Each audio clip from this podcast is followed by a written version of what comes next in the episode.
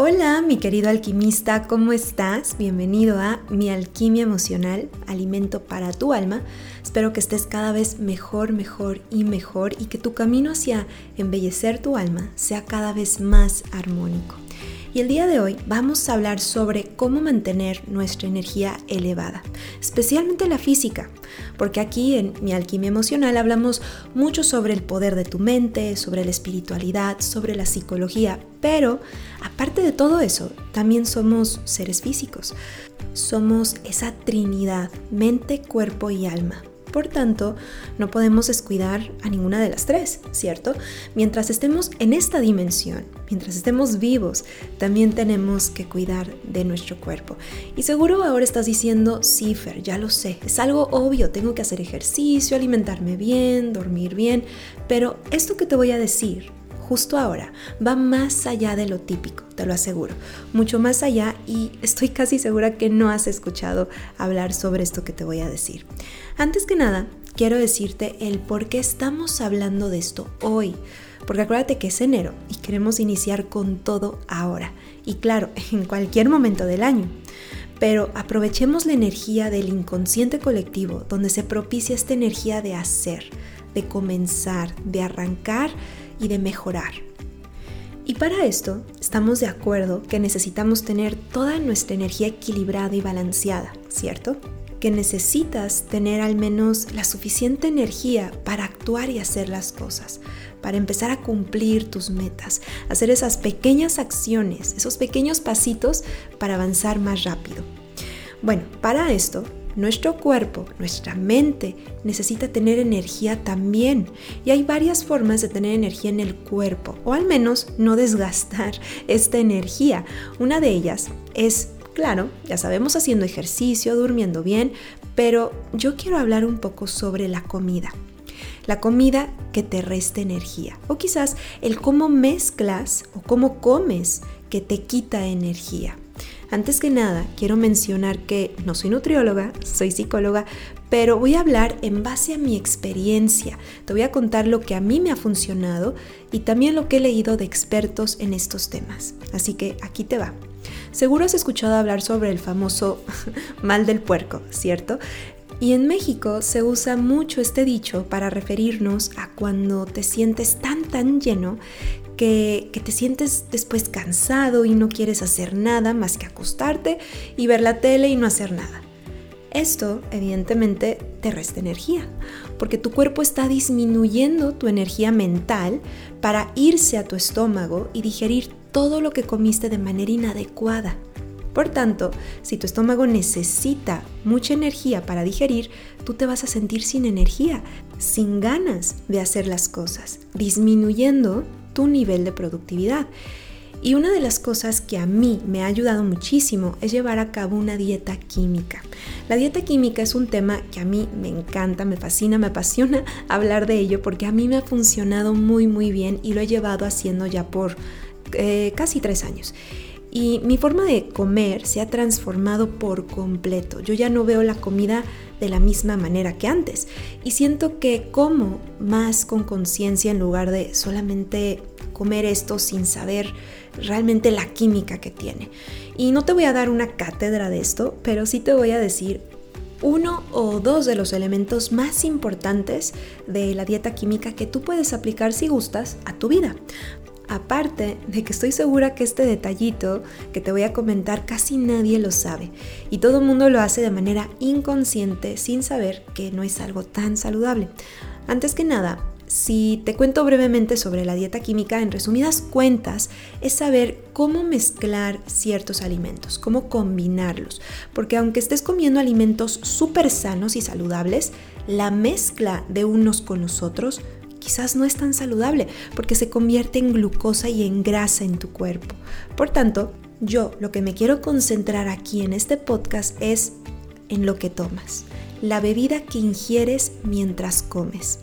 ¿Acaso tú cuando estás comiendo tomas algo? ¿Qué bebes a la hora de la comida? ¿Con qué bebida acompañas tus alimentos? Para la gran mayoría es agua de limón o, alguna agua de sabor con azúcar, evidentemente. Y esto se usa bastante en México y están muy acostumbrados a tener una, agua fresca con sabor a la hora de la comida. O quizás estás acostumbrado a, a tomar refresco o alcohol, algún tipo de vino, jugo o zumo, etc. Casi te aseguro que estás acostumbrado a tomar todo menos agua. Pues te cuento que lo mejor que puedes hacer para evitar esa sensación de llenura que te hace sentir con menos energía y aletargado, o ese mal del puerco, es acompañar tus alimentos con agua o incluso sin nada.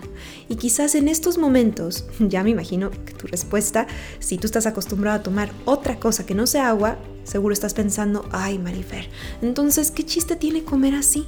Yo no como sin mi agua de sabor o yo no puedo comer sin mi refresco, etc.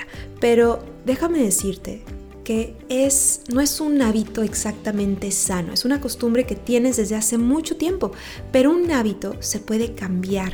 Y esto lo hemos hablado mucho aquí en mi alquimia emocional. Y entiendo que, que sí, es difícil porque lo primero que, que nos dicen incluso al llegar a un restaurante es, ¿qué quieres tomar? ¿No? Y ya lo tenemos en el subconsciente. Pero, ¿qué ocurre? Sin entrar en mucho detalle químico, si tú tomas una bebida, por ejemplo, agua de sabor, ya sea de jamaica, limón, naranja y con azúcar o refresco que tiene un montón de azúcar, lo que ocurre es que estás mezclando glucosa con tus alimentos y eso se convierte en grasa en tu cuerpo. Y más si lo que estás comiendo es carne, por ejemplo, que tiene, que tiene más grasa que otras proteínas. Así que lo mejor que se recomienda en una dieta química es no mezclar una bebida con azúcar con tus alimentos porque eso va a mezclar tus alimentos, todo lo que estás comiendo y no va a tener una buena química en tu digestión cuando todos estos se combinen. Yo te recomiendo que te acostumbres a tomar agua. Quizás al principio se te hace algo un tanto aburrido o no le ves el caso, pero créeme que te vas a sentir mucho mejor a nivel digestivo y también vas a tener un impacto positivo en tu energía. Vas a pensar mejor, vas a mantener tu energía a niveles, en niveles óptimos y no te vas a sentir lleno. Ahora, otra cosa que se recomienda en la dieta química es no comer postre justo después de comer. Y esta, la verdad que a mí no me agradó para nada porque es súper rico el postre después de comer. ¿A quién no le gusta? Bueno, sí, sí hay gente que no, que no le gusta tanto el azúcar y eso está formidable que lo sigan haciendo. Yo los felicito y que sigan así. Pero en sí, si te das cuenta, no es algo saludable. El azúcar no es saludable, punto. Pero bueno, Siguiendo con el tema del postre en general, ¿por qué no es saludable comer un postre, un pastel, un brownie después de comer? Porque estás mezclando glucosa con todo lo que acabas de consumir y eso también te va a hacer sentir aletargado. Lo que se recomienda químicamente es que dejes pasar al menos dos horas para comer postre, para no mezclar tus alimentos con glucosa.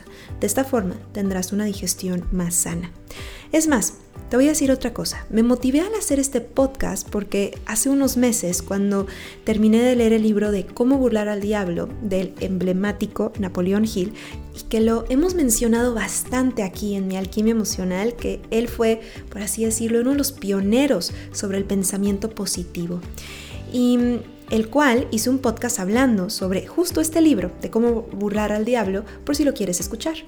Y leyendo el libro me sorprendió ver que él mencionaba a Napoleón Hill justo esto en su libro, lo que estoy diciendo de, de, los alimentos. Él mencionaba que una de las cosas que nos hace sentir lentos es el cómo mezclamos la comida. Menciona que el ser humano, al mezclar tantos alimentos en una sola comida, no, no le hace bien porque su sistema digestivo hace que trabaje el doble y eso desgasta su energía vital en lugar de utilizarla para crear, para avanzar, para seguir trabajando, lo que pasa es que tu cuerpo la tiene que utilizar, tiene que utilizar esa energía para digerir todo lo que comiste de manera inadecuada. Y cuando leí esto en su libro, sin ser un libro de nutrición, me sorprendí bastante porque este libro se escribió prácticamente hace, hace 100 años. Y mm, te voy a compartir lo que dice el libro textualmente de Napoleón Hill de cómo burlar al diablo. Esto es lo que dice. Toma como ejemplo el deseo por el alimento físico. La mayoría de las personas son tan débiles en la autodisciplina que llenan sus estómagos con una combinación de alimentos sustanciosos que agradan al paladar, pero ponen a trabajar en exceso a los órganos de la digestión y la eliminación. Vierten en sus estómagos una cantidad y combinación de alimentos de la que la química corporal solo puede deshacerse convirtiendo la química en venenos mortalmente tóxicos. Estos venenos congestionan y estancan al sistema del alcantarillado del cuerpo hasta que retarda su, su, trabajo de eliminación de la materia de desperdicio. Después de un tiempo, el sistema de alcantarillado deja de trabajar del todo y la víctima sufre lo que se llama constipación. Para entonces, está lista para ingresar al hospital, la autointoxicación o envenenamiento del alcantarillado corporal invade la maquinaria del cerebro y hace a la persona sentirse mucho más lenta en todos los sentidos. Las personas que comen moderadamente y mantienen sus alcantarillados corporales limpios no tienen obstáculos porque un alcantarillado corporal limpio por lo general denota un cuerpo sano y un cerebro que funciona adecuadamente. Imagina, si tu imaginación puede ampliarse tanto, ¿cómo es que un ser humano podría moverse con la definición de un propósito si tuviera su alcantarillado corporal lleno de tanto veneno como para matar a 100 personas, generado por la mezcla de alimentos de manera inadecuada? Y bueno, mi querido alquimista, ya acabas de escuchar lo que dijo Napoleón Hill en su libro. Inténtalo. Para mí ha sido un cambio maravilloso. Y obviamente la teoría de la dieta química es mucho más extensa. En sí podría decir que dividen las grasas de los azúcares. El cuerpo humano tiene la capacidad de digerir adecuadamente y de manera separada las grasas y carbohidratos. Lo que no puede metabolizar es la combinación de las dos. Yo aquí me podría explayar, pero no se trata de darte una dieta química en este podcast ni mucho menos, pero sí se trata de hacer conciencia de que de qué cosas podrías mejorar en tu alimentación para que no te quite energía y eso no sabotee tus actividades del resto del día o, las que te restan. Así que en resumen, toma agua a la hora de, de comer y si vas a comer postre o algo con un alto índice glucémico, que sea después de dos horas, no junto con la comida. Y bueno, mis queridos alquimistas, les mando un abrazo lleno de alquimia. Espero que esta información les ayude para conservar su energía y cumplir todas sus metas y propósitos pasitos a pasitos o a pasos agigantados. Así que si quieren una sesión conmigo, ya saben, de psicoterapia, biodescodificación, psyche y hipnosis, me pueden encontrar ahí en mis redes sociales. Estoy como Marifer Pérez Psicóloga y están mis cursos en mi, en mi página de mialquimiaemocional.org. Y nos estamos escuchando aquí mismo en Mi Alquimia Emocional, Alimento para tu Alma.